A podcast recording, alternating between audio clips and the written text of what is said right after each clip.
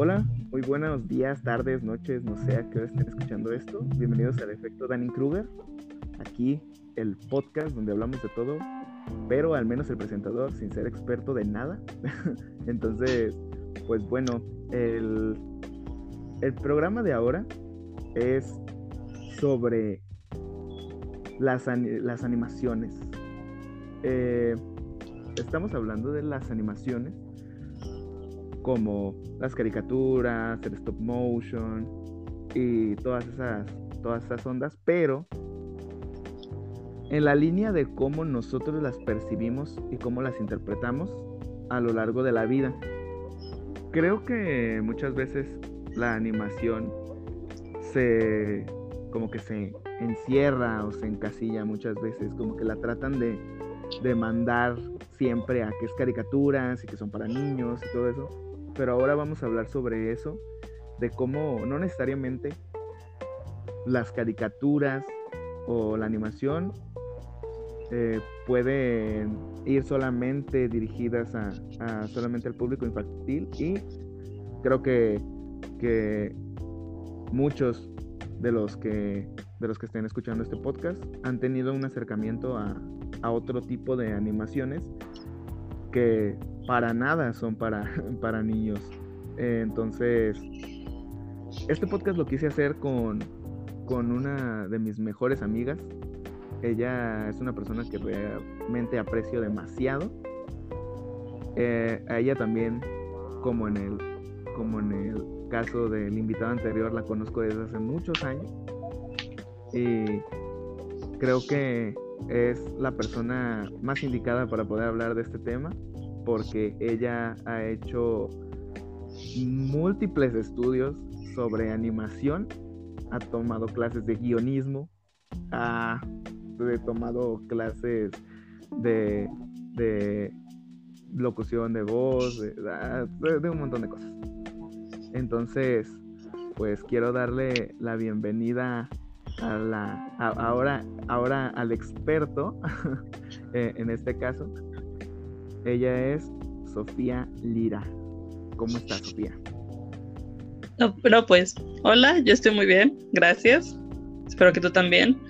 Eh, gracias por dejarme, pues, estar aquí hablando de algo que me gusta mucho.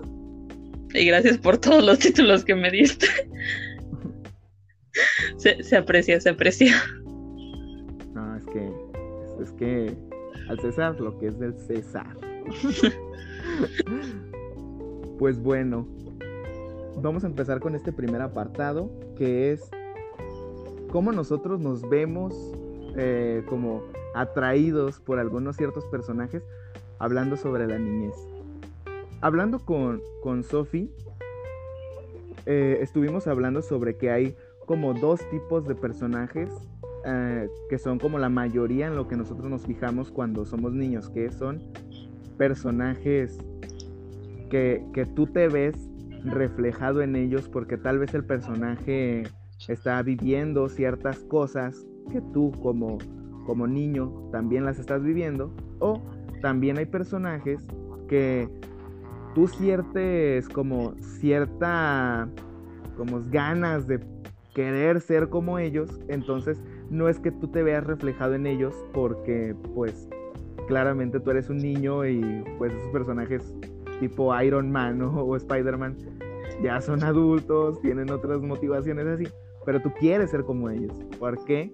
Porque pues están súper chotados, eh, hacen lo que quieren y es como, bro, tienen superpoderes. Entonces, vamos a, vamos a empezar ahorita hablando sobre la infancia. En mi caso, pues yo sí tuve pues una infancia bastante bonita, entonces acá yo me veía las, las, pues las, las series, las caricaturas y todo, todas las cosas que venían en, en el canal, en el canal 7 o en el canal 5 de México. Y pues ahí uno ve en las animaciones como, pues en la caricatura de Spider-Man o en las caricaturas como Batman, la serie animada, ese tipo de, caricaturas, los, las tortugas ninja, que pues claramente yo no puedo ser una tortuga, Pero, bro, pues, en, el caso de las tortugas ninja, pues ¿quién no quiere estar tragando pizza y ser un ninja? Es que, bro, no es debatible. Entonces, ese tipo de personajes, como que tú quieres ser como ellos, tú quieres ser igual que, que Spider-Man, porque lo ves ahí como que quiere con la morra bonita, tiene un buen trabajo, todo, se toma fotos a él mismo y gana dinero. Es como, bro, está, está muy chido, está muy chido. Yo quisiera ser como él cuando sea grande. Entonces, ese tipo de caricaturas, pues, te sientes como, pues, guiado a eso, como una aspiración de que quieres, quieres llegar a ser como ellos porque, pues, son en el caso de Batman, tú ves cómo se está peleando y todo el intro, todo acá oscuro y dices, bro, yo quiero ser como él, quiero ser como Batman, que siempre tiene un plan. Como, bro, no. El chiste aquí es eso, es como la aspiración de yo quiero ser como ese personaje porque, porque son cool. Entonces, pero también estamos reflejados en otro tipo de personajes porque en mi caso puedo hablarles de cuando tú ves eh, la serie de, de Los Padrinos Mágicos, uno se puede sentir identificado con algunos de los personajes porque pues está Trixie, la niña popular, está Timmy Turner, que es un niño que no es popular, que tiene una familia de clase media baja y pues tiene lo necesario, pero tiene un bully en la escuela, aparte tiene su bully en su casa, que es un niñera. Entonces, pues algunos niños se pueden sentir identificados con eso, porque les pueden hacer bullying en, su, en la escuela, o también te puedes encontrar con DJ, con AJ, perdón, el DJ, el DJ. eh, puedes encontrar con personajes como AJ, que es el niño inteligente, el que es de la familia rica. También está Chester, que es el niño de clase baja que vive en un trail, en una dice, trailer, ¿no? camionetas rodantes, casas rodantes. Eh, pues ahí vive el morro. y pues tiene demasiados personajes con los cuales tú puedes sentir identificado. Eh, en plan de, ah, yo soy como él, aunque no tengas la vida tal cual, aunque no tengas Entonces, quiero, quiero empezar con esto sobre cómo se siente reflejado o, o tema de aspiración cuando uno es niño en la animación. No sé tú qué tengas que decir. Pues siento que cuando hablamos de un personaje o la preferencia que podamos tener a un personaje, eh, lo podemos dividir en varias cosas. Eh, una de las primeras, que es la que considero la más común, es como cuando ese personaje te gusta porque cabe en tu idealización de lo romántico, de lo platónico o incluso de lo sexual, pero eso ya es cuando creces más te das cuenta, ¿no? Pero sí se da que, por ejemplo, un caso muy particular de eso es cuando te preguntan quién fue tu crush de la infancia, ¿no? Ahí entran esos personajes que te gustan pues de ese modo sentimental, voy a ponerlo muy entre comillas, porque cuando uno es niño realmente no, no se da cuenta mucho de ese, de ese, de ese asunto, pues. Luego están los personajes que son idealizados, que te gustan porque te gustan. o sea, no sé cómo explicarlo bien. Los idealizas, para ti son perfectos y por eso te gustan en cierto modo. O para ti te gustaría ser así y por eso te gustan. Como, como cuando eres morrito o morrita o niño o niña, eh, quien no quisiera ser la Mujer Maravilla o quien no quisiera ser como Superman, ¿no? Eh, eh, si, se entiende eso.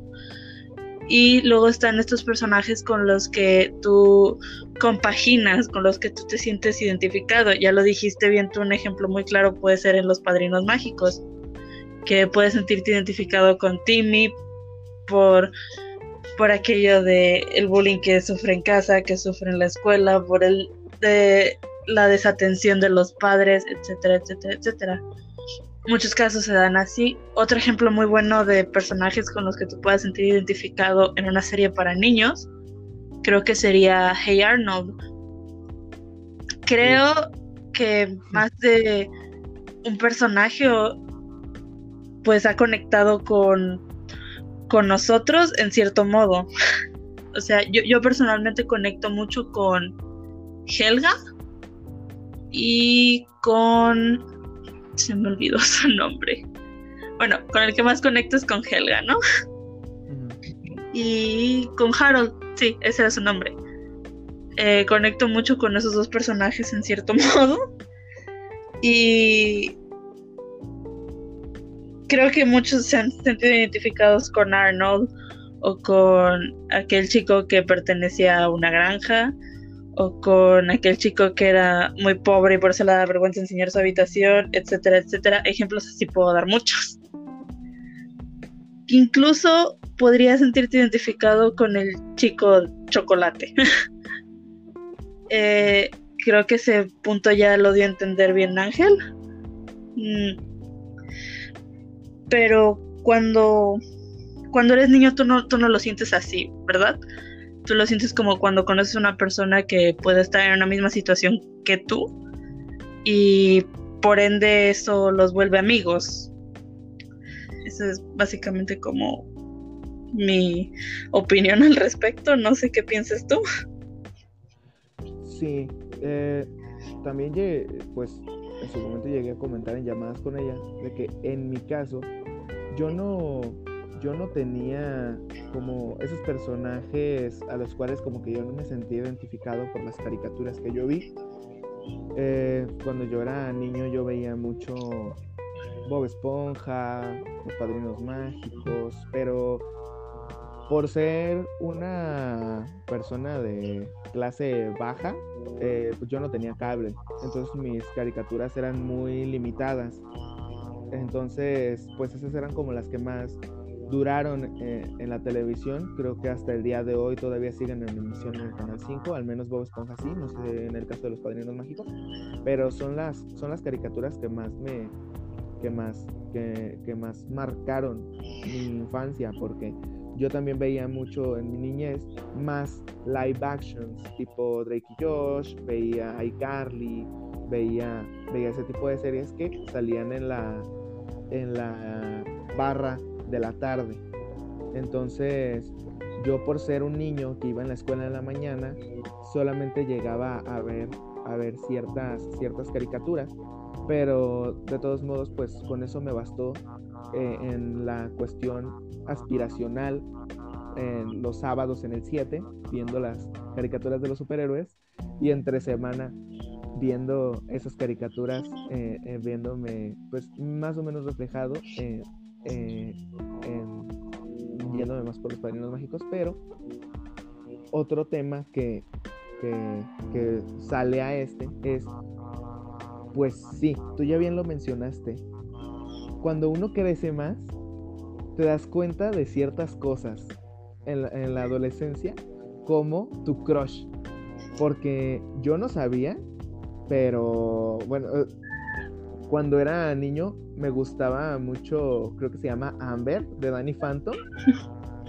La, creo que es la fantasma, la rockera, ¿no? Sí. Ajá, y a mí me encantaba. Y también me, ¿cómo, se, ¿cómo se llama la, la gótica? Sam. Ajá, y me gustaba Sam.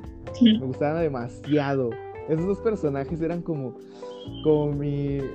Yo las veía y era de, ay, sí, ahora sí ya salieron. Y, o, o sí llegué así como, como esperando el momento en el que salieran. Y, pero yo soy, yo era muy niño. Entonces, pues tú no te das cuenta de ese tipo de cosas hasta que ya empiezas a crecer. Pero con ese crecimiento y darte cuenta de ese tipo de cosas, también te das cuenta de otras. Te das cuenta de que los personajes, pues muchas veces tienen más trasfondo del que tú creías cuando eras niño, de que los personajes tienen una estructura, de que los personajes tienen una razón de ser en las series, en la mayoría en las que nosotros vemos. Claramente hay otras que ya, ya tocaremos ese tema, pero pues te das cuenta de que de que la animación no es, al menos en mi experiencia, la mayoría solamente para, para entretener y ya, se acabó. Sino que es un trabajo que hay detrás de guionistas, te das cuenta de que, de que tiene demasiadas, pues demasiadas aristas el tema. Entonces, ahí es cuando te empiezas a sentir identificado, pero en otras cuestiones. Cuando ya te vas más a lo emocional, cuando ya empiezas a, verte reflejado en un personaje, pero porque ya, ya empiezas a, a, ver más lados de ese personaje. Entonces, también empiezas a, buscar otras animaciones que cumplan tus necesidades, al menos en la adolescencia. Por eso muchos empiezan a ver anime, porque las caricaturas eh, muchas veces estadounidenses o canadienses, eh, también tenemos mexicanas y latinoamericanas que, se reproducían en, en teleabierta, pero como que no, no cumplían ya ese estándar de que ya te empiezas a sentir más grande, entonces empiezas a buscar otras cosas y ahí es cuando, cuando pues en mi caso entró el anime porque yo ya buscaba como otras estructuras de, de, tramas. Ya no me gustaba tanto que los capítulos fueran autoconclusivos, me gustaba más que tuvieran una, una trama que durara una, dos, tres temporadas y que, y que se fuera desarrollando todo, que hubiera un desarrollo de personajes y así. Entonces es eso, de cómo, cómo la animación va cumpliendo tus, tus necesidades dependiendo de la edad y volviendo a lo de la identificación, al menos para, para cerrar en estos temas, yo eh, también hablé con ella que me sentí identificado con un personaje que se llama Usopp de One Piece. Porque yo durante mi vida fui una persona como muy como muy tirada tirada como a la tristeza y así como esa, esa onda pero traté muchas veces de, afrontarme a las cosas que me, me tenían así, porque, porque pues yo no quería ya estar así. Entonces yo me sentí muy identificado con ese personaje de Usopp, porque él a pesar de ser un cobarde, a pesar de tener siempre miedo en las peleas, porque a pesar de todas las adversidades que él sabía que tenía que afrontar, al final siempre terminaba afrontándolas, siempre terminaba combatiendo con eso. Entonces, ese personaje a mí me marcó. Ese personaje pues, ahorita lo, amo. Eh, porque, porque en general, al menos hasta lo que yo llevo de One Piece, no se me ha caído del pedestal. Eh, y se me hace se me hace un personaje así me, me encanta por eso entonces no sé tú qué tengas que decir al respecto. Mm.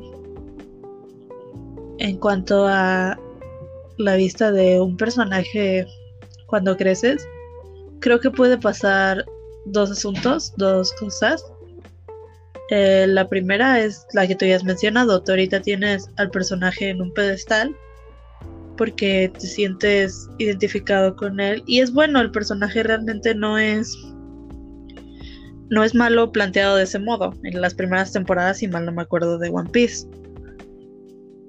Pero luego puede pasar como el efecto contrario, que ya cuando creces, que es mucho el caso de su servidor aquí, cuando creces y te das cuenta que tienes como relación con ciertos personajes, no te gusta. Creo que eso ya lo hablaremos más adelante. Pero se, puede dar ese caso, pues, esa conexión. Puede convertirse en su personaje favorito o puede caerte mal el personaje. Eso ya es algo que dice mucho de tu personalidad, ¿sabes? Está enfocándonos en que te guste un personaje o no te guste un personaje basado en lo parecido que es a ti o en lo identificado que te sientes con él. ¿Ok? Esa. Ah, perdón. Esa como perspectiva va cambiando, que es lo que dice Ángel ahorita. Hablaremos más de eso a fondo. esa perspectiva del personaje va cambiando y empiezas a comprender que algunas cosas que tengas de ellos es bueno y algunas cosas que tengas de ellos quizás no lo es tanto. Ya, ahora sí. ¿Qué ibas a decir? Ah, te iba a preguntar que qué opinabas sobre como esa, esa búsqueda de como cuando pasas de niño a adolescente, que como, como que empiezas a buscar como otras cosas que que satisfagan tus necesidades de animación? Pues es normal. Algo que, que, me dejó pensando hace unos días es que una, una tía mía dijo, pues básicamente la televisión los crió, ¿no? Y no digo que yo de pequeña me la pasara todo el día viendo televisión, sí me pasaba bastante tiempo viéndola, pero también jugaba y esas cosas, ¿no? pero algo que creo que pasaba mucho por alto es que a veces, en mi caso, las caricaturas toman parte importante de tu vida, ¿no? Entonces, cuando toman tan tanta importancia, es normal que entonces de ese modo pues decidas no soltarlas, ¿sabes? No que se vuelva como una adicción, sino que se vuelvan tan cercanos a ti que quieras buscar más. Pero pasa el tiempo y creces y tu mentalidad cambia, eso es, eso es inevitable, pues. Vas a cambiar, vas a, tus gustos van a cambiar, tu manera de pensar va a cambiar, entonces vas a buscar algo que satisfaga, sí, creo que sí se dice satisfaga esa manera de pensar. Entonces, en mi caso, pasé de caricaturas para niños a ya caricaturas o animes un poco más adultos. Hay que aclarar, el anime también puede haber para personas jóvenes y para niños. Yo empecé a buscar unos con temática un poco más elevada, no sé. Siendo honestos, cuando era adolescente buscaba más como animes de peleas o cosas así, ya sabes, ¿no? Naruto, Dragon Ball, Samurai X, Inuyasha, cosas así, y realmente no los entendía. no, no me paraba a entenderlos. Lo que, lo que mi mente quería en ese momento era pues ver peleas que se vieran chidas animadas, ¿sabes?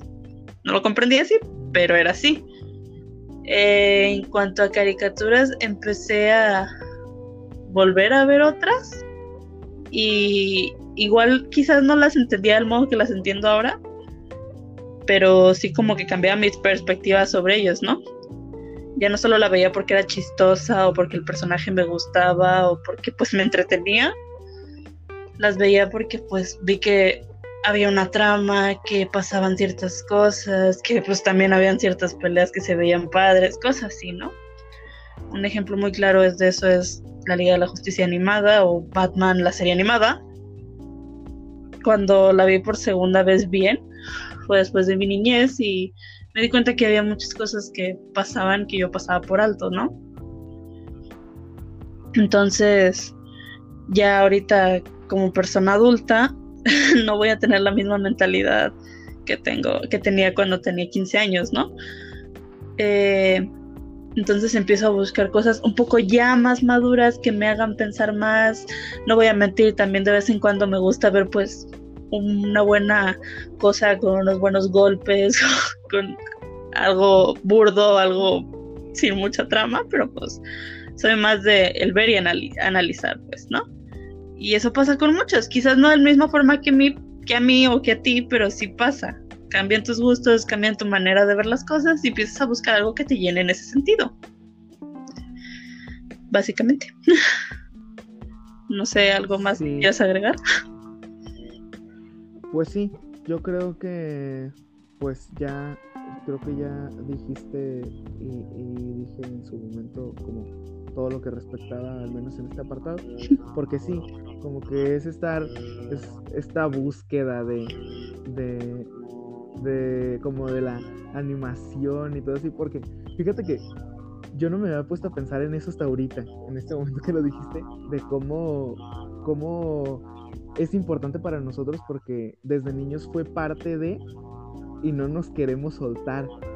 Y como que ahorita apenas me acaba de caer el 20 de cómo, sí, neta, no queremos soltarlo porque es parte ya de, de, nosotros, pero como que lo buscamos de una manera inconsciente, como que la gente que, que se crió viendo, viendo animación es la misma que busca animación grande.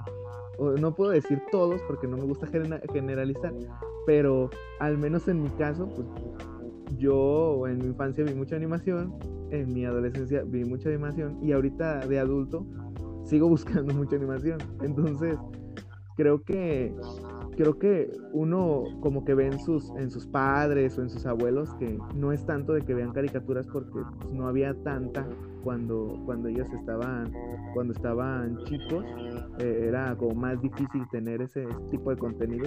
Si de por sí era difícil tener contenido en general, al menos como para, para los abuelos, para los padres ya, ya un tanto como bueno, un poquito más fácil, eh, ya con toda la industria del cine, ya, ya bien, como bien consolidada, al menos eh, en nuestro caso, que estamos aquí en México, eh, ya como una industria del cine más, más así, más estructurada, más chida, al igual que la televisión, pero realmente nosotros, gente que tiene podría decirte, no, sé si me quieras corregir, como de entre 30 años, como tipo 90 en adelante, fue la gente que, al menos como en México, como que su infancia fueron caricaturas en, la televisión.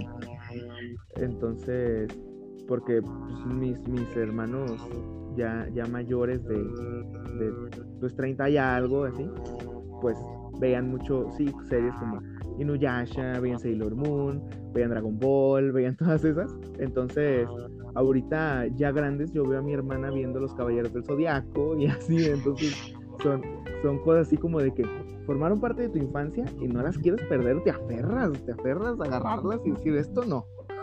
Esto no lo suelto. ¿Por qué? Porque me hacía feliz de niño, me hacía feliz de adolescente y me hace feliz de adulto. E, es, es la verdad. Y pues uno, pues, ¿quién no quiere ser feliz? Eh, entiendo que debe haber gente que no, pero pues es muy rara. Entonces, eso, esa, esa búsqueda de, de, series y todo eso nos lleva a la adultez. Y cuando uno es adolescente, se empieza a vislumbrar. Como que, qué ondas, así como, ay, qué onda con, con esto, qué onda con la animación, porque porque ya me empieza a preocupar más los personajes, porque ya me empieza a preocupar que, ya no, como que te sientes que ya creciste y dices, ay no, es que a mí ya no me gusta Bob Esponja porque Bob Esponja es de niños. Ahorita yo veo Tokyo Ghoul porque, porque eso es de grandes. Y, así como que ya, ya, o me voy a ver Hora de Aventura, porque Hora de Aventura ya tiene una estructura más, más chida, ya, ya, ya tienen una trama, ya hablan de otras cosas y, ese tipo de cosas, pero cuando uno es adulto ya es inevitable, ya, aunque uno no le quiera encontrar el negrito en el arroz se lo encuentra. ¿Por qué? Porque ya cuando, ya cuando uno crece, ya tienes un montón de experiencia vivida, al menos en ese tema de la animación. Entonces ahí llega otra, otra onda, que es esa, es, esa como, como búsqueda de que yo ya, yo en su momento igual, ya, ya hablé con ella, con Sofía de eso, de cómo cuando uno es adulto, busca animación o que lo entretenga, que, por lo regular son comedias, o una, como, como una animación, pero ya con unas ideas muy claras, con un mensaje conciso, claro, sobre temas que, que tal vez son difíciles de tocar, y, que la animación y la comedia se prestan a veces porque lo hacen ver de una manera más, más light, como que lo sientes más relajado. Eh, en este caso, eh, yo, yo puedo decir que, que pues he, visto algunas animaciones que, que, la verdad sí me, sí me llegaron a, a, poner así, pero eso es un tema que vamos a hablar hasta el final porque este, muchachos no se vayan, porque este tema hay tela. Pero entre eso de las comedias, esa búsqueda de, de, series más maduras, eh, en algunos casos, se juntan dos cosas. Que es, e, es, esa, esa onda de que ya te das cuenta cuando los personajes son malos, que los personajes son malos, de, eh, de que el personaje, él sea malo de que le genere cosas malas a, los personajes y que tú ya te das cuenta. Y también cuando la, serie o, la película o lo que sea está mal escrita. Y creo que eso nos pasa no solamente en la animación, sino en general. Que te das cuenta de que hubo una cosa que a ti cuando eras niño o adolescente te maravillaba y cuando lo ves de grande dices, no puede ser que esta tremenda basofia me gustaba. Entonces dices, Dios mío, ¿qué pasó? ¿Por qué tenía tan freído el cerebro? Y no, muchachos, no, no es que estén, no, es que tengan freído el cerebro, que hubieran tenido la mollera sumida hasta los tobillos. No, es una búsqueda, es, es, un crecimiento. Eso habla de su crecimiento personal. no habla de que, de que ustedes cuando eran niños eh, tenían un IQ de uno, no.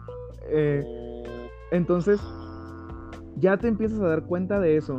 Eh, yo voy a hablar sobre, sobre, pues, de las, de las series que yo he visto y ver que, que hay personajes mal escritos. Es más, te voy a dejar que tú hables de eso. Yo solamente voy a darte la introducción y tú, mira, te vas. Oh, te vas como hilo de media.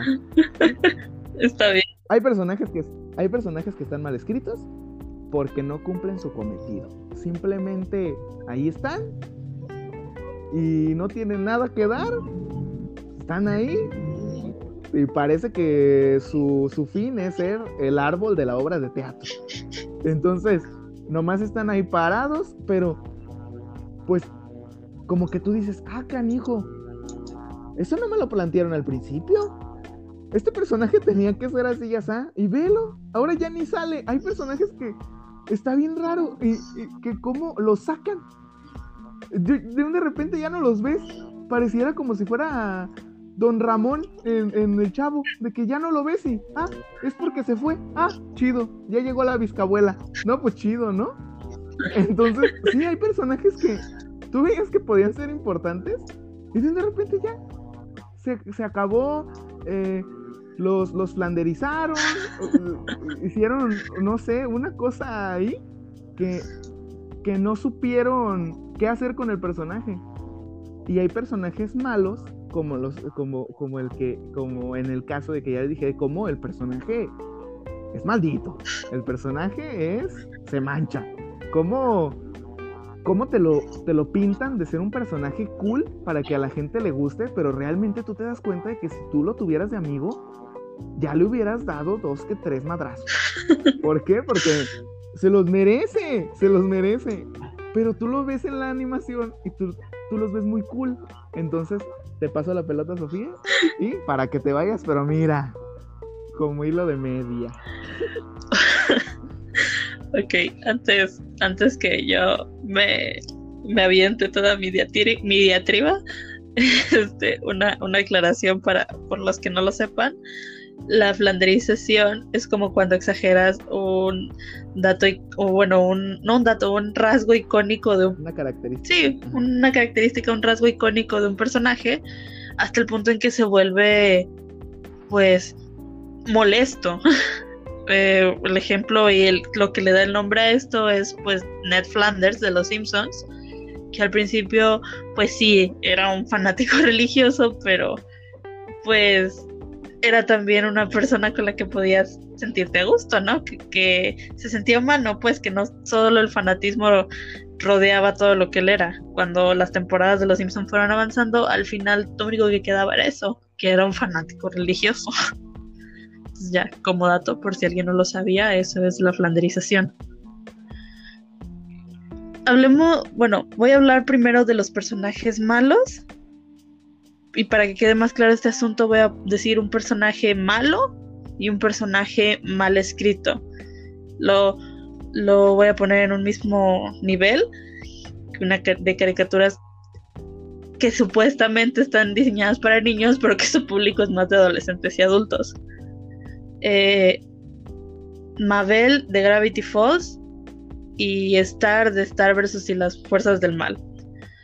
Mabel considero yo que es un personaje malo, no mal escrito porque en cierto modo, y esto ya hablándolo con mi hermana, eh, cumple su función en, en, la, en la caricatura, pues en la obra que es Gravity Falls. Y Star, que es un personaje mal escrito, ¿Por qué? Porque pues tenía una función fija que al final se perdió y el personaje realmente no creció ni aprendió nada. ¿Ok? Lo voy a discutir un poquito más adelante. Primero, el personaje se vuelve malo, ya lo dijo Ángel, cuando lo relacionas con alguien de la vida real. Cuando ves que la actitud que tiene a lo mejor está chido detrás de una pantalla, se ve graciosa, se ve divertida, se ve como de farándula, pero cuando lo relacionas fuera de la pantalla te das cuenta que no tiene nada de chido ni de gracioso. ¿No? se entiende eso. Em, mis dos ejemplos más claros de personajes malos, tres, más bien, serían, ya lo dije, Mabel Pines de Gravity Falls, eh, de una caricatura, de caricaturas ya para adultos, sería Bojack Horseman, mismo nombre de la caricatura, y Rick Sánchez de Ricky Morty. ¿Por qué los pongo en, en ese orden? Porque Mabel muchas veces, y me pasa a mí y le pasa a todos los fans de Gravity Falls, puede ser confundido con un personaje mal escrito. Ya lo dije, reflexionando un poco, realmente no es que esté mal escrito. Su función es esa, esa ancla, ese, no sé si decirlo contraste o no, que tiene con Dipper, de la inmadurez, del ser niño por siempre, como en 12 Forever, pero ese es otro tema. eh, Mabel cumple su función pues de ser lo que muchos, lo que se llama como el personaje que es un comedy relief, ¿ok? A fin de cuentas, el personaje principal es Dipper. El sidekick, por, por decirlo de un modo, es Mabel, que también entra en el caso de lo que ya dije, el comedy relief. Y ya a partir de la segunda temporada como los protagonistas se vuelven los tíos Stanley y Stanford. Eh, Mabel está ahí para a veces para ayudar a Dipper y a veces para causar gracia, ¿no? Como la situación está muy seria y necesito pues un chiste que mate este asunto, ¿no? Eso es un comedy relief. Un no sé cómo decirlo en español, lo siento. Em, pero hablando ya de la personalidad de Mabel, analizándola ya en modo adulto, yo que soy adulto que ve caricaturas para niños que tienen una trama, eh, viéndolo ya así, nos damos cuenta de que Mabel es egoísta, de que es podría ser un poco narcisista, no, que no, pues no toma responsabilidad de nada de lo que hace y que todo se lo encarga a su hermano, pues. Y pues si tú te encontraras con una persona así, realmente te darías cuenta que la relación con esa persona no estaría bien, ¿ok? Si tu hermano, eh, si tienen hermanos o hermana, fuera así, te darías cuenta que pues no quieres una relación así con alguien que te puede hacer daño a la larga, ¿no? Que quizás no sea su intención, ¿ok? Pero sí te puede hacer daño. Entonces, eso es lo que vuelve un personaje malo. Repito, no está mal escrito, solo es un personaje malo. ¿Ok? Y luego pongo a Boyack Horseman y a Rick Sánchez así en esas posiciones. Porque con Boyack es más evidente que con Rick. ¿Ok?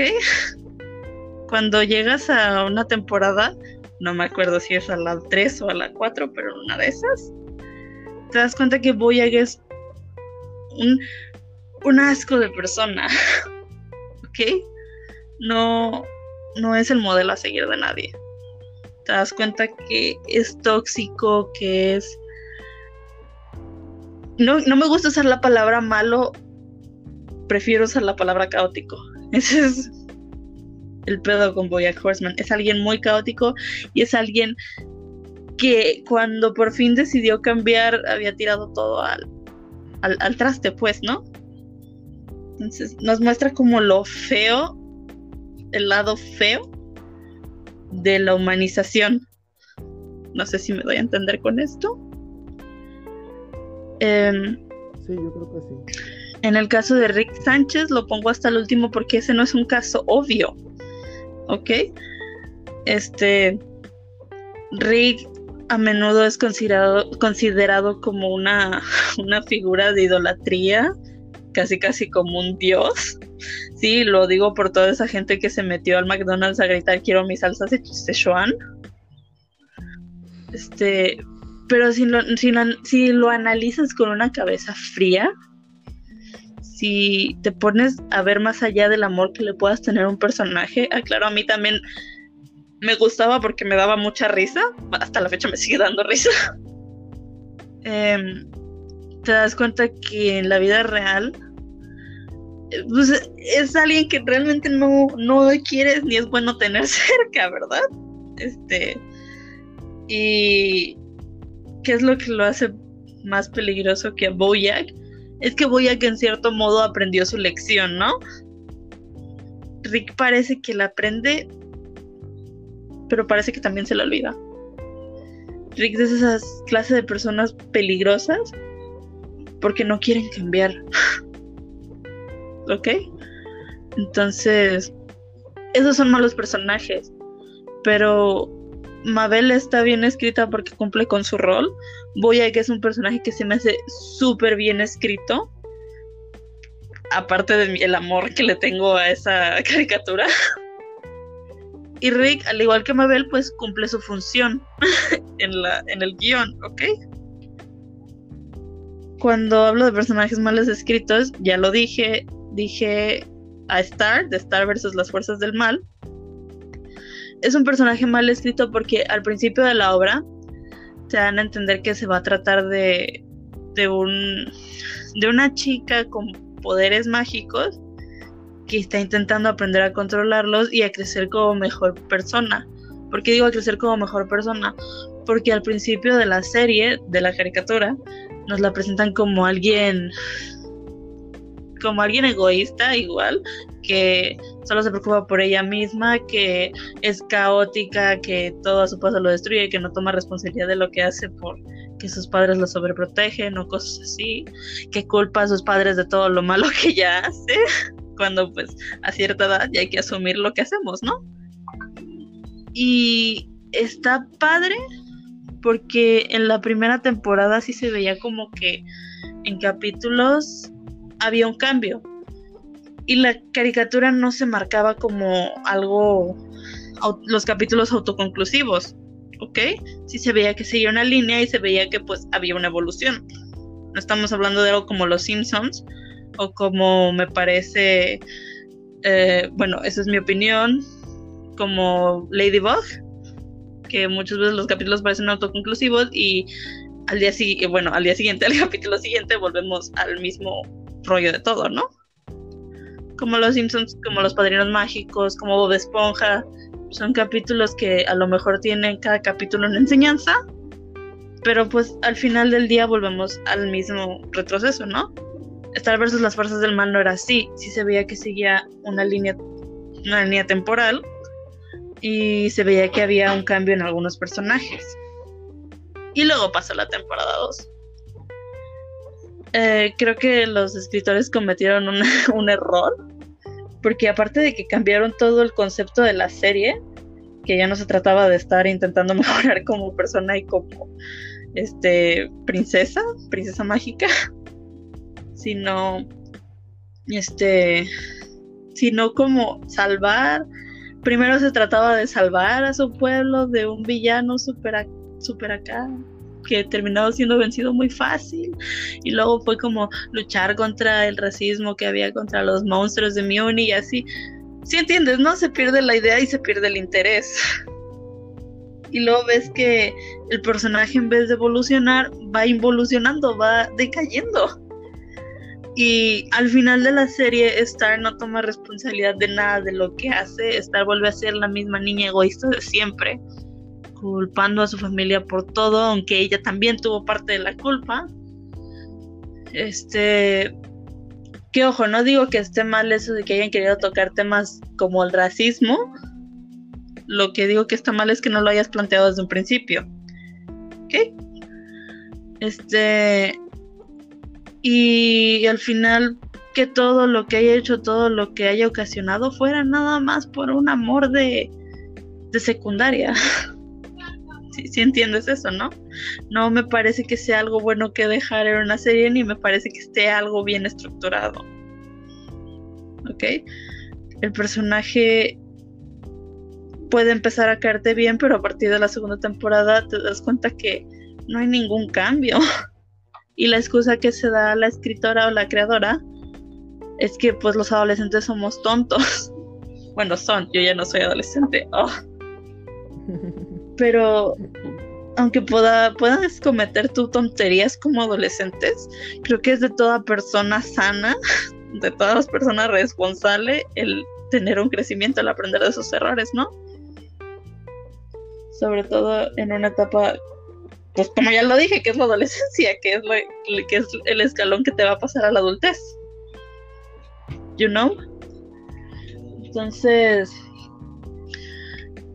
es un personaje mal escrito. La serie está mal escrita y está patas para arriba, ¿no? A eso me refiero yo con un personaje mal escrito.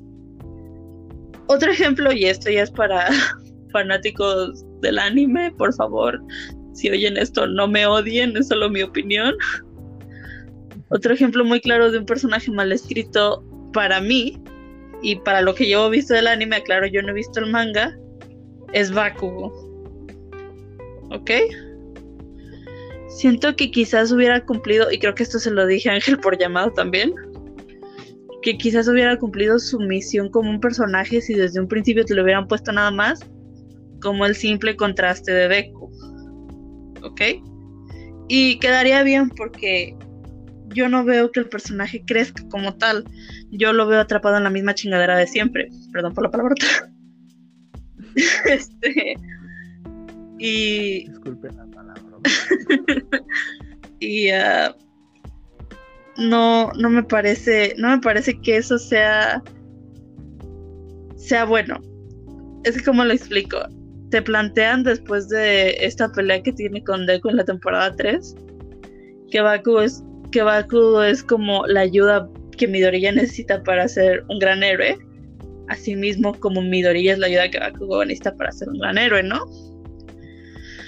Pasar de esta rivalidad que tienen a convertirlo en algo más amistoso en algo que los ayuda a crecer a ambos ¿no?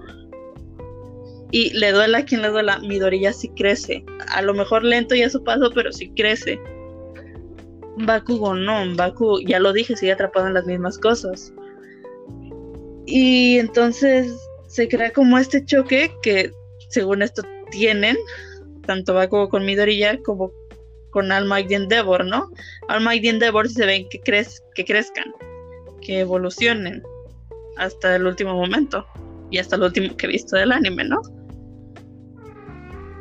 Pero en el caso que ya mencioné, Midoriya sí crece y Bakugo se queda atrás. ¿Ok? Entonces, ese no es no es un personaje malo porque es un personaje con tanto potencial pero que no, no lo están manejando bien. Repito, en el anime, no sé qué esté pasando en el manga en estos momentos. Aparte, pues, de lo que ya he visto en Twitter, ¿no? Eh, y el último ejemplo que podría dar de un personaje personajes malos, mal escritos y otra vez fans del, anime, no, no me odien, por favor, esto es solo mi opinión. Son las mujeres de Naruto. Y me atrevería a decir que especialmente Sakura. ¿Por qué no pongo a Hinata tan alto? Porque pues Hinata tenía como... pues su, su propósito en la historia era ser el interés romántico de Naruto. Y lo estoy poniendo porque ahí realmente no se ve como un romance desarrollado, ¿no? Pero Sakura tenía como esta misma esta misma idea de una idea parecida a la que tenía Rock Lee sin ser la misma idea de Rock Lee, porque Sakura a fin de cuentas sí puede controlar el chakra, ¿no?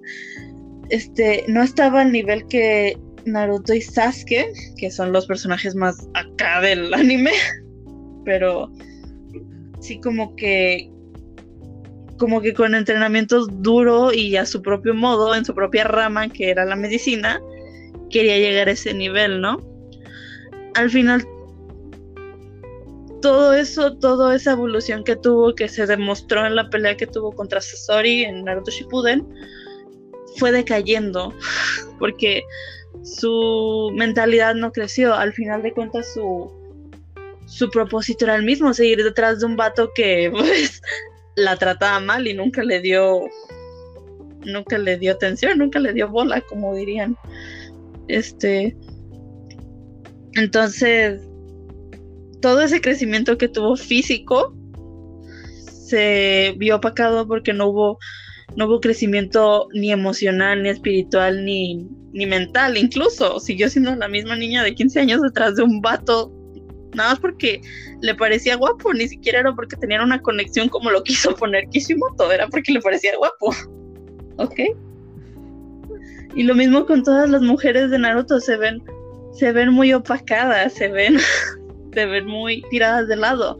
Y a lo mejor, y les puedo dar un poquito de razón, pues es que son personajes secundarios. Vale, sí, son personajes secundarios o extras, pero Sakura no lo es.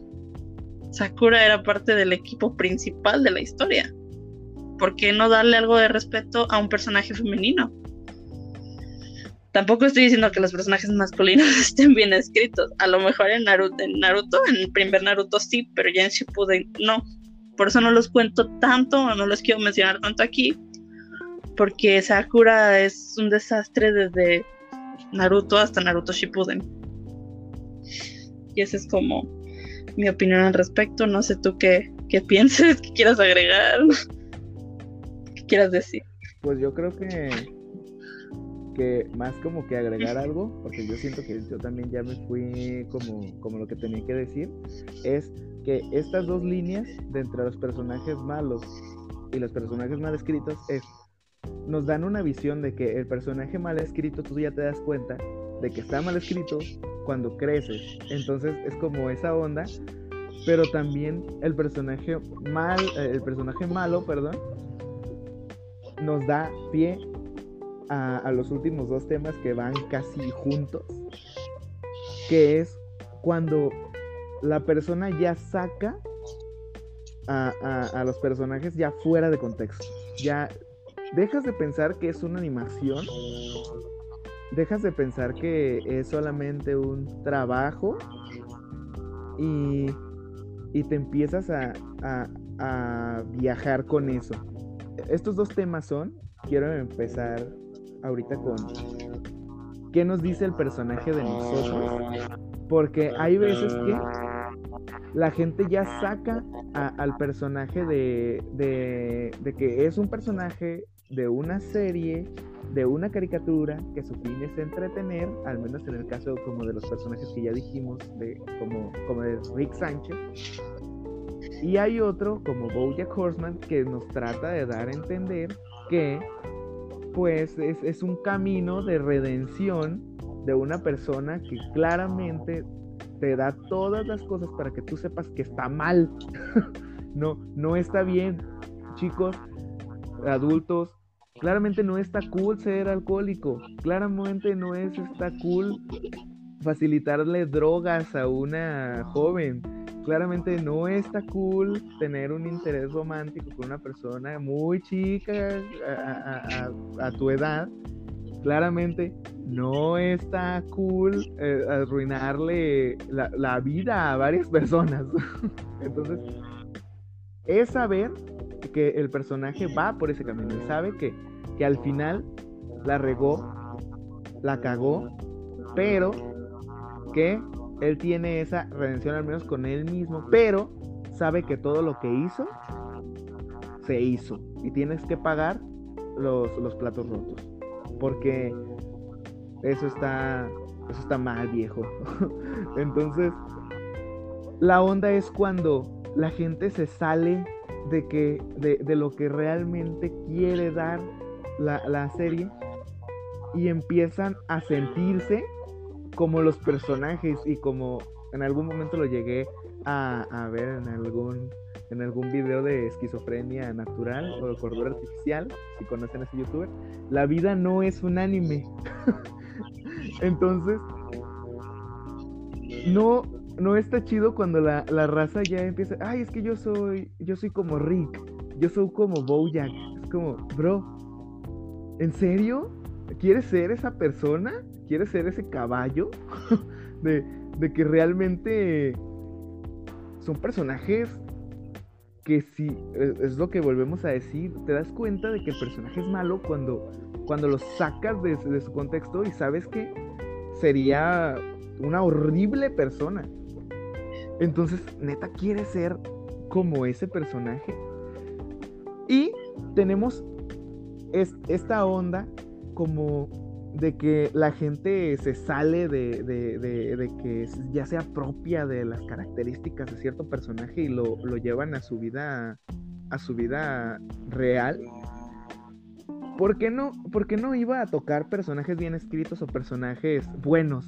Porque esos, hasta cierto punto, si te dejan una enseñanza para la vida, están bien, porque evolucionas como evoluciona el personaje.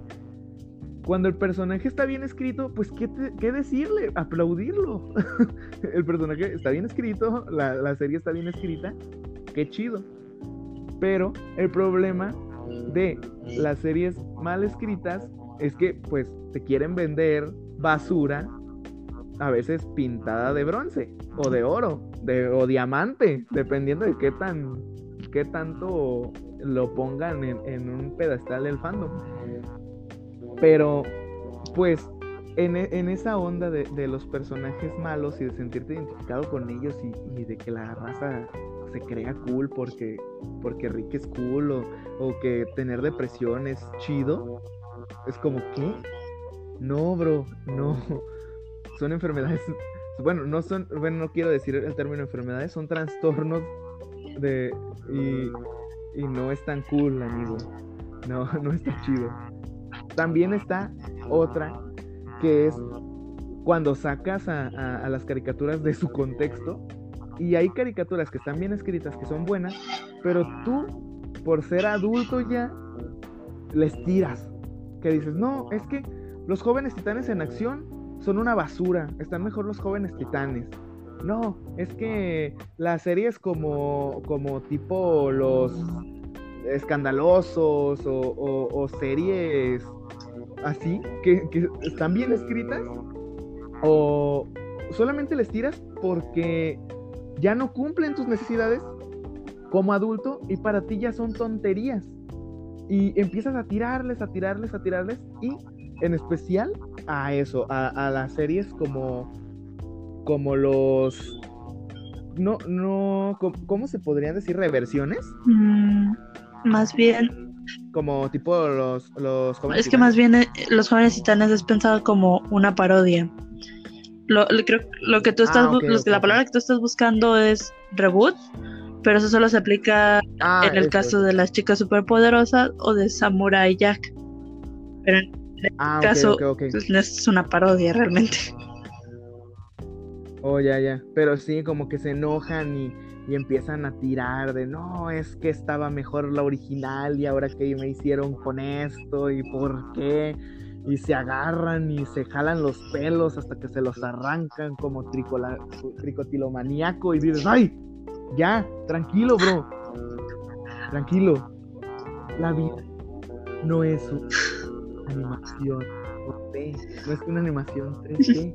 Tranquilo, cada, cada serie responde a sus necesidades y eso es, es como la línea que quiero tomar porque eso junta todo desde infancia, adolescencia, adultez. Tú también te viste tus caricaturas que, que, en su momento pues estuvieron pues medio pues no te dejaban la enseñanza del mundo. Tú veías Cat Dog, tú veías ese tipo de, de, caricaturas y te vienen a enseñar la, eh, pues la fórmula mágica para poder pues, tener un, un, sentido de la vida. Hay personajes, perdón, hay, capítulos como el de Coraje cuando habla sobre, sobre la autoestima, eh, que, que sí, sí te llega como a decir, ah, ok, este, estos capítulos tratan de dejarme un aprendizaje. Pero pues hay muchos que no, y uno tiene que aceptarlo. Cuando va creciendo, va tratando de buscar otras cosas y no le vas a poner al niño que tú creciste. Deja al niño que crezca como tú creciste. No le vas a poner en vez de Drake y Josh, tú no te agarraste viendo Los Soprano, tranquilo. Si lo hiciste, fue por gusto, Pero nadie te Hay que dejar que la entre a las edades que deben de ser. Tranquilos, animaciones y todo lo demás. Entonces, eso, cómo la gente saca de contexto las cosas, cómo se pican tanto que pueden generar un odio, que pueden generar como ese, ese ese cringe de que ves a la persona y dices, ay, es que ¿por qué está así? y, también cuando, ya, como tal, bro, tranquilo, la vida no es... Entonces, eh, ya nomás nos queda un tema. Eh, no sé qué quieras decir sobre este. A ver si tienes algo que agregar. Mm, como dos cosas. La primera es, y Sé que puede haber muchos que lo piensen. No sé si en este momento quien está escuchando este podcast. Pero muchas veces se da el. ¿Y por qué te preocupa tanto que un personaje sea así o así? Es solo una caricatura, bro, relájate, ¿no? Lo mismo que tú has dicho ahorita. La cosa es que esto se vuelve peligroso. Y sí, voy a decir la palabra peligroso. En el momento que en base en esa caricatura mal escrita o mala, este, empiezas a dejar pasar muchas cosas. Eh, un ejemplo rápido, la gente que, que vio Boyack Horseman, este, eh, justificaba todo lo que hizo Boyack, todo lo que hizo Beatriz, todo lo que pudo haber hecho Diane, incluso Princess Caroline, por su pasado. Y lo entendemos. Muchas veces el pasado de las personas pues no está chido y le pudieron pasar cosas que no deseas que le pase a nadie, ¿no? Sin embargo, siento que eso no es una justificación para el mal que hagas, ¿ok? Es como, te da a entender por qué es así, pero no lo justifica. ¿Sí? Entonces, por eso digo, es bueno entender esto, este, pedo, este concepto, porque te da a entender lo que está bien y lo que está mal lo que es bueno hacer y lo que es bueno no hacer. Si tú eres de esas personas que y, idolatra a Boyack o a Rick Sánchez y no ves realmente lo que está mal en ellos y encima te sientes eh, pues identificado con ellos, este siento que si hay algo ahí que debes ver bien, ¿no?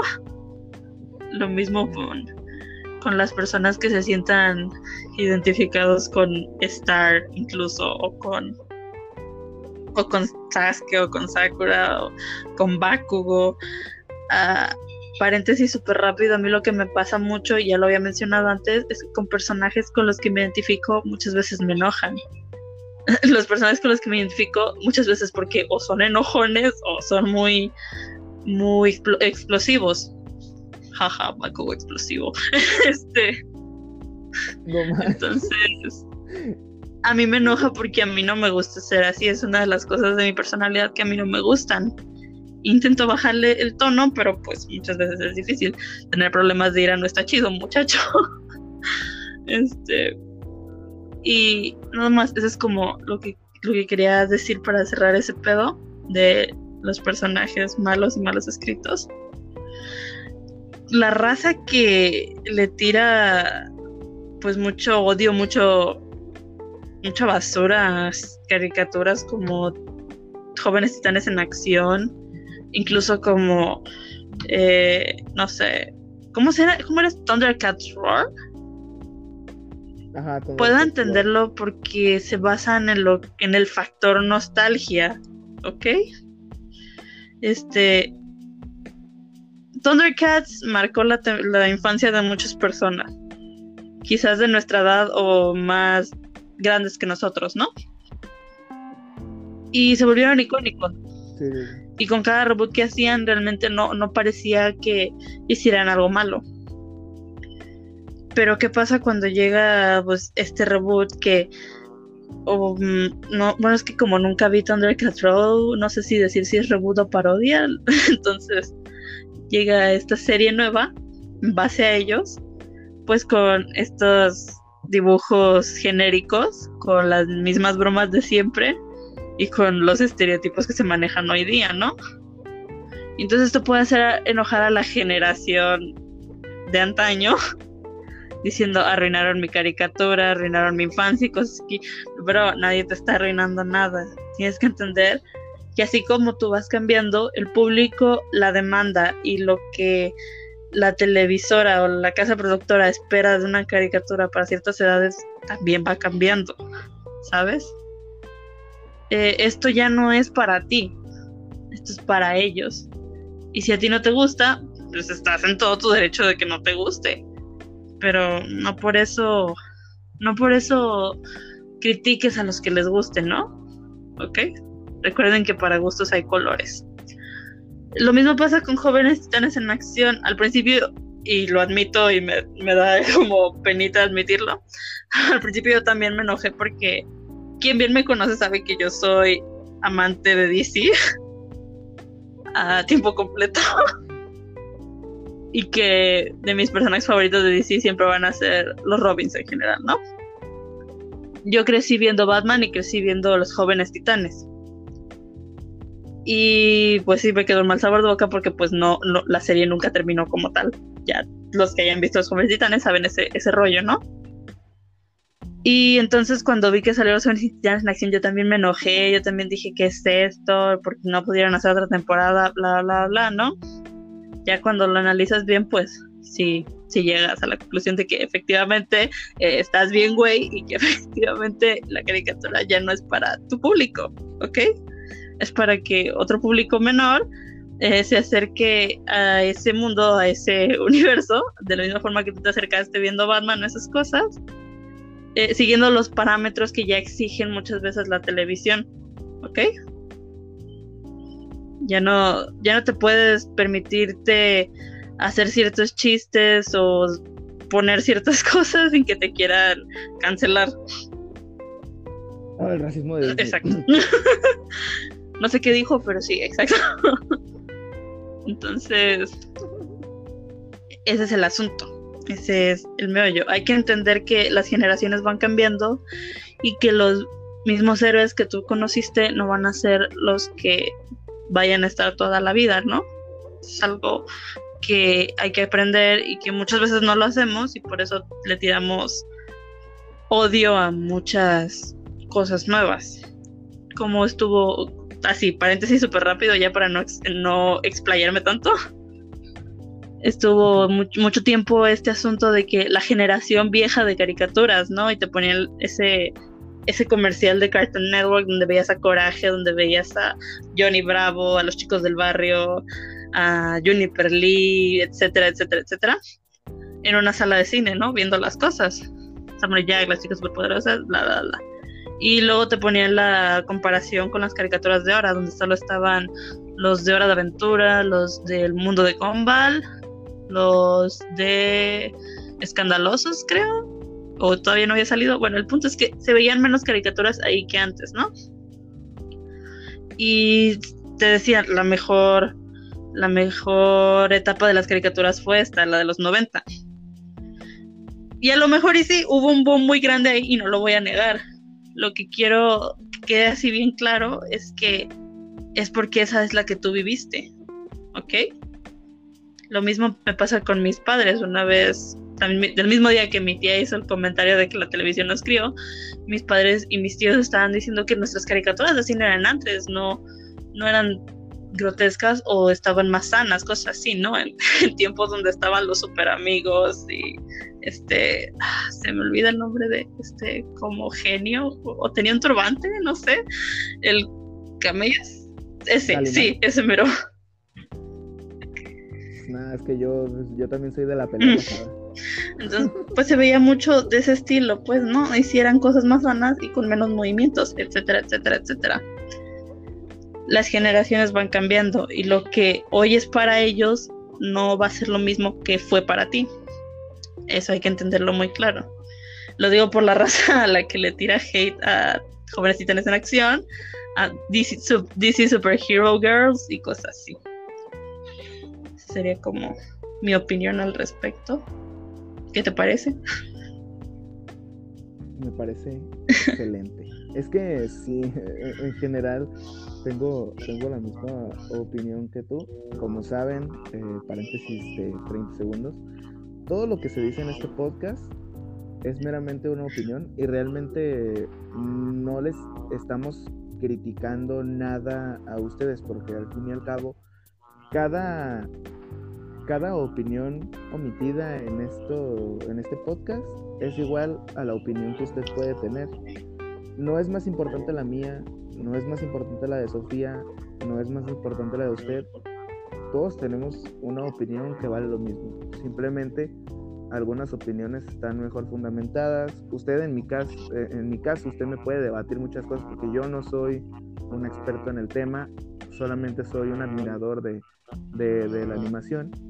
Ella ya tiene más bases, eh, pero, pero pues todo, todo tranqui. No, no venimos a, criticar, simplemente venimos a como a, exponer este tema porque pues es un, es un tema importante porque realmente las caricaturas fueron parte de nuestra vida y, y pues este podcast es de eso. Cosas que, que están alrededor en nuestro entorno. Entonces está chido. Eh, con, de agregar, no, yo creo que no tengo nada que decir porque creo que igual ya, ya se dijo todo, pero igual. Como este, este podcast es como, miren, como película de Tarantino, es como Amores Perros. todo se conecta, muchachos, todo se conecta. Entonces, ¿por qué pasar de este tema de, que la gente se pica tanto con, las, con las series para, para niños, que pues claramente igual, ya lo dijo Sofía, no están hechas para usted, señor ya mayor, no están hechos para mí, pero si está chida uno la ve, porque está chida, pero volvemos a lo mismo, ya hablamos sobre ¿Cómo, ¿Cómo, están las, las, series, las caricaturas para niños, las películas, ya sea stop motion, cualquier tipo de animación, como sea?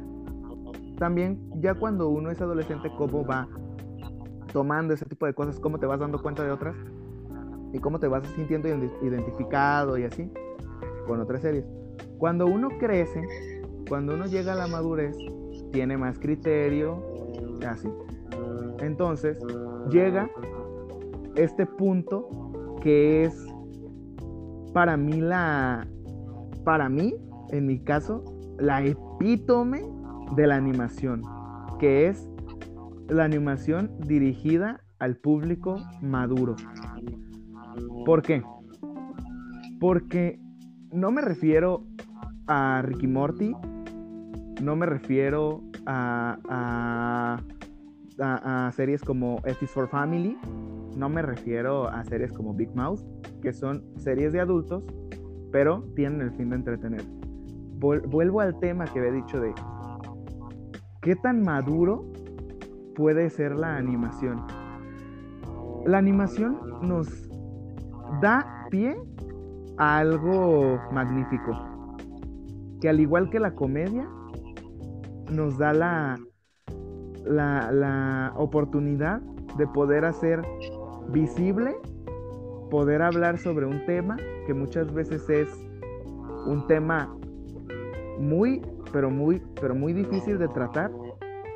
Y la animación pareciera que lo hace ver menos fuerte. A la vez, eso es lo peligroso que dijo Sofía, porque la animación hace ver como que ese tipo de cosas son X, como que lo minimizas, pero realmente no. El chiste es, no es que sea nomás por la animación, sino que trates de captar el mensaje que se, te, que se te está dando. Yo quiero dar un ejemplo muy, pero muy así, puntual. De todas las películas que he visto para adultos de, de animación, hay una que me que me hizo volar la cabeza y duré mm, casi una hora después de ver la película que no me cabía, quedé descompuesto y no podía con la temática. Esa película se llama Princess y habla sobre el abuso, habla sobre el abuso y, y eh, eh, pues el abuso infantil, el maltrato infantil, habla sobre la industria de la pornografía, habla de demasiados temas que son fuertes de tocar. Tiene la, la caída de un personaje que, que él era una persona pues metida en la iglesia, era sacerdote y terminó convirtiéndose en un asesino porque no soportó que, que, hubo gente que haya golpeado y violado a su sobrina. Ese tipo de cosas son fuertísimas y tratan de dar un mensaje. No trata de normalizar, no, no. Da un mensaje claro de, sobre ese tema y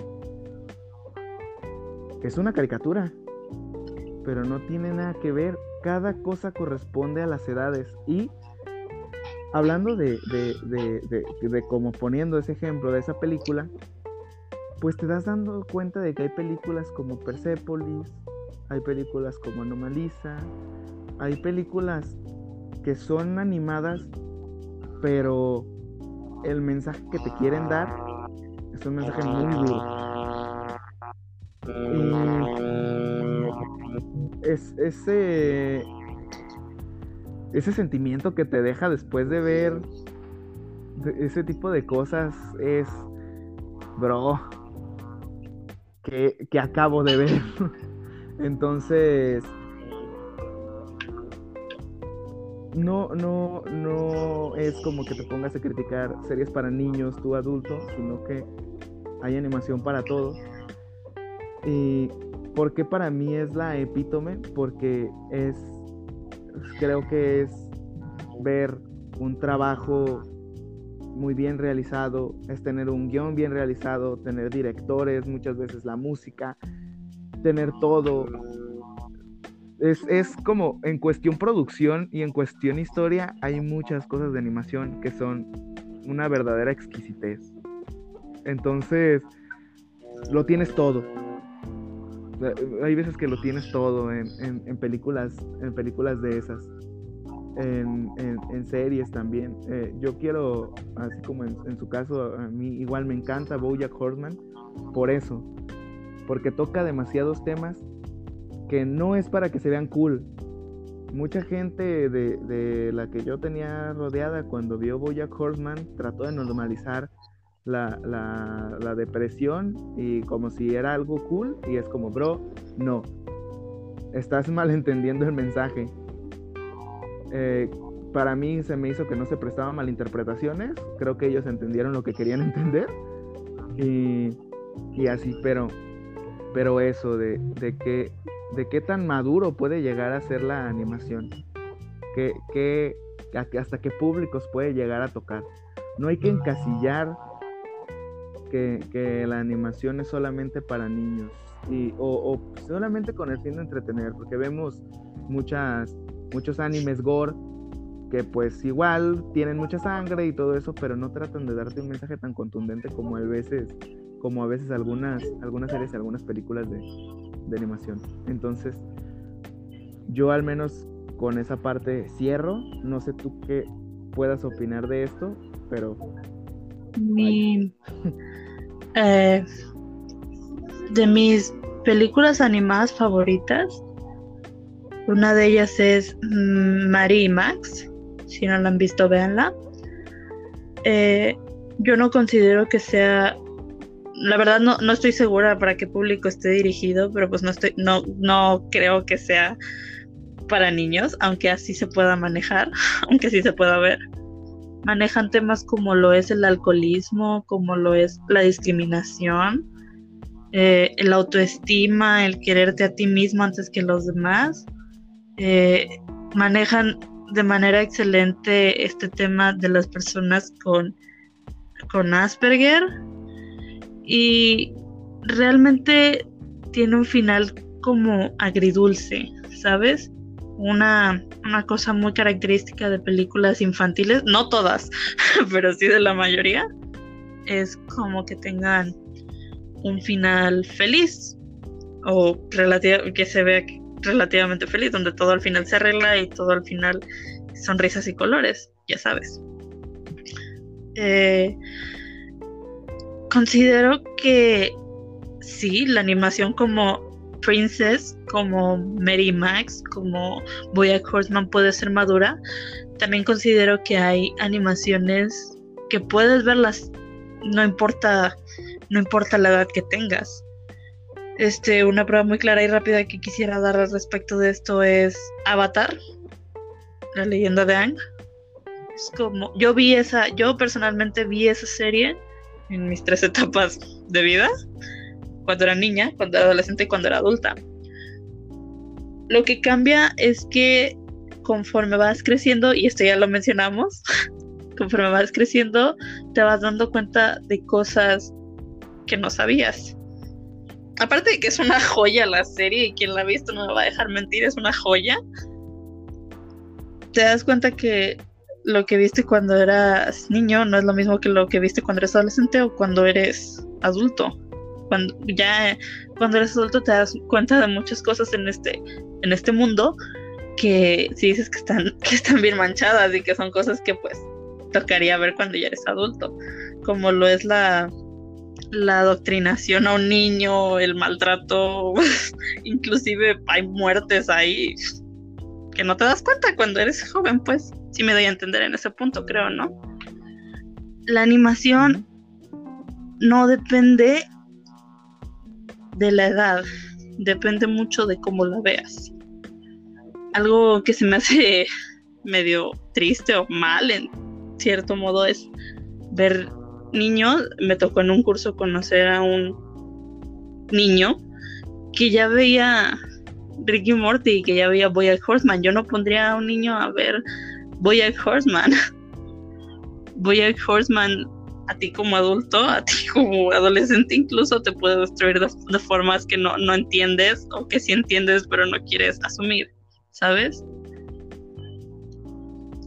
Es ver eso en una edad que puedas interpretarlo bien, ¿ok?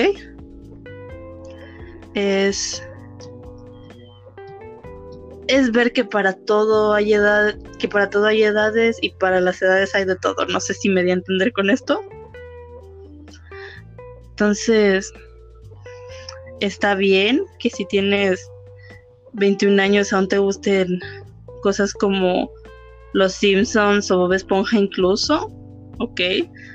Eh, está bien que te gusten también cosas como Big Mouth, como South Park, como esa, esa clase de cosas que están ahí para impactar o entretener, ¿sabes? La animación, como ya lo dijo Ángel, es más madura de lo que tú puedes imaginarte. La animación no solo se reduce a caricaturas infantiles, se reduce a algo que te puede hacer reflexionar. La animación a fin de cuentas es un arte, solo que te lleva a diversos mundos del mismo modo que lo haría el cine. El cine también tiene diferentes categorías y para diferentes públicos. No hay que encasillarlo nada más a que son monitos que se mueven para que los niños los vean. No. A fin de cuentas, es una historia contada para cierto público. ¿Ok? Esa sería como mi opinión al respecto y con lo que a mí me gustaría cerrar y con lo que me gustaría que pensara. Yo lo que con lo que voy a cerrar es que no sé si, si en algún momento se dieron cuenta de que este este podcast fue como como una montaña rusa de que empezamos muy chido y terminamos en cosas bien porque amigos va desde desde eso como dijo ella finales felices de que el muchacho eh, anteponiéndose a sus miedos logra todo y ahora ha sido feliz y así hasta cosas que hablan sobre problemas de guerras en, países, sobre perder a, un hijo, sobre cosas que, que, pareciera como que no se las podemos adjudicar o, así a, la animación, pero es solamente porque no las conocemos. Que, que se las adjudicamos más a, a las películas, pues al cine live action. Ajá, exacto, porque creemos que pues es live action y por eso es, es como más, más maduros, porque es más serio y así, es como, no, es porque no conoces, pero eh, una vez abierta esa puerta, muy difícil la puedes cerrar. cualquier, cualquier tema, cualquier tema, pero, pero sí, como es, más así. Entonces, yo con lo que quiero cerrar es las interpretaciones que uno puede dar en, eh, la vida. Eso habla de nuestro crecimiento. También como, la animación, una animación bien hecha, con un mensaje bien, bien hecho, puede ser interpretado de un montón de maneras. Y que puede ser un gran trabajo solamente te puede enseñar algo de cuando eres niño, sino cuando eres adulto y también cuando, cuando eres adolescente, ya lo dijo, ya lo dijo Sofía en el caso de Avatar. Eh, creo que es muy importante ver que, esto formó parte de nosotros, eh, al menos en muchas generaciones, y que que es, es una industria que en mi caso yo la aprecio y la quiero mucho y la estimo demasiado porque me ha dado un montón de alegrías, me ha dado risas, me ha dado dado todo, pero, pero saber que es algo que, que está ahí. No lo llevo a, ese extremo como de sacarlo, sacarlo de su contexto, pero también saber que tienes muchas cosas que aprender, al igual que una serie, alguna serie live action. Creo que, creo que se le ha, creo que se le ha meditado mucho, en mi caso yo, yo veo, se ha desmeditado mucho el mensaje a veces que, que puede dar una serie sin ser animada y veo que, que muchas veces se le da más, más fuerza de la, de la que de la que realmente como que de la energía que tiene hasta que es live action.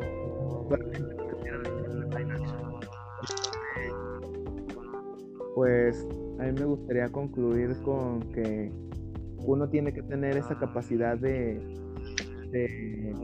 captar el mensaje que quiere dar cualquier, cualquier serie, película, eh, de cualquier tema en general y saber que pues, puede agarrar cosas muy buenas de, ella y también la capacidad de poder pues diferenciar entre qué es lo que voy a agarrar y qué es lo que no, para no llegar a casos como los que ya dije, de, de tomar ciertas actitudes o algunas, algunas hacer algunas cosillas, tratar de justificar como algunos personajes agarren lo bueno, no agarren lo malo, igual que cualquier cosa en la vida. Y esa película ¿Mm? no agarres lo malo. Trata de, de, tomar lo que te sirve y lo que te va a hacer crecer como persona. Y pues ahí, tanto en la animación como en los live y las personas, te vas a dar cuenta de que tanto has crecido personalmente. Entonces, eh, no sé si quieres concluir algo, decir algún comentario para mm. Pues no, creo que creo que tú ya, ya lo expresaste mejor de lo que yo puedo expresarlo. este, que es bueno entender que más allá de solo ver una historia padre, un personaje que te guste, algo que te traiga, es bueno entender que pues siempre hay un mensaje oculto detrás de esto, ¿no?